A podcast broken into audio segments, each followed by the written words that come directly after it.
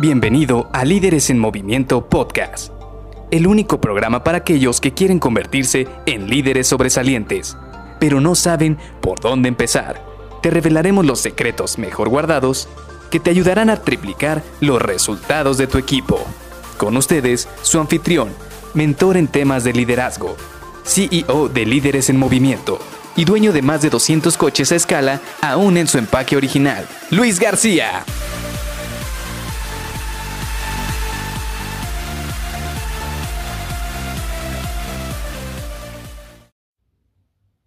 ¿Cuál es la mayor dificultad que has tenido desde que eres líder?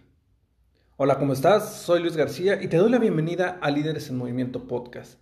Hoy quisiera que platicáramos de esta pregunta que también me hicieron hace un par de días en un congreso.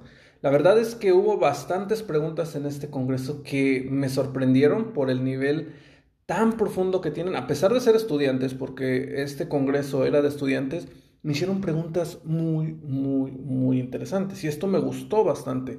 De hecho, ahí les agradezco a todos aquellos que estuvieron participando, si están escuchando este podcast, porque eh, la verdad es que me encantó. Tuve ese shot de energía que no tenía hace mucho tiempo. Pues bueno, vamos a entrar en materia.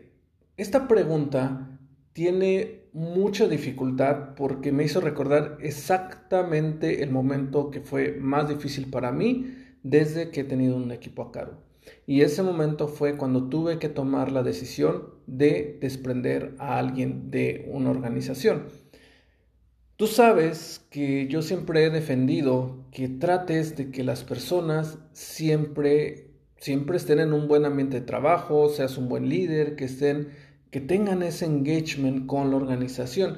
Y siempre utilizo herramientas que me permitan eh, identificar cuáles son la mejor manera en la cual hacer que estas personas se sientan bien dentro de la organización. Eh, no por nada, en todos los lugares donde yo he estado siempre he tenido uno de los niveles más bajos de rotación, porque difícilmente las personas se quieren ir cuando yo trato de apoyarlos en su crecimiento, trato de apoyarlos en, que, en escucharlos, en tener estas, esta empatía, este engagement con ellos, no solamente de manera organizacional, sino también a veces de manera personal. Y eso me ha permitido formar equipos de alto desempeño.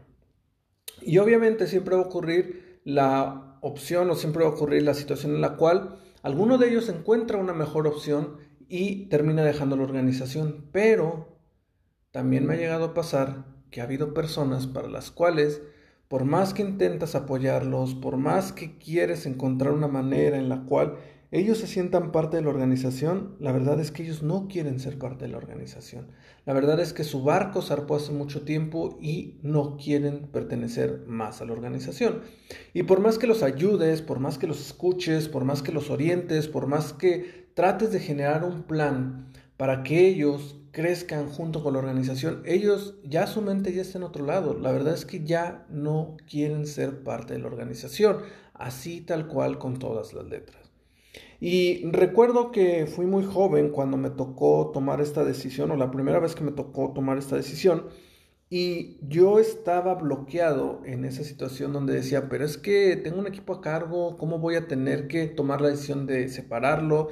Si, pues, ¿qué, ¿qué estoy dejando pasar? ¿Qué es lo que no estoy viendo por lo cual no puedo hacer que esta persona pueda dar más de sí? ¿Por qué no puedo hacer que esta persona deje de lado todos estos problemas, todo lo que está haciendo que a mí me haga tomar esta decisión de separarlo de la organización.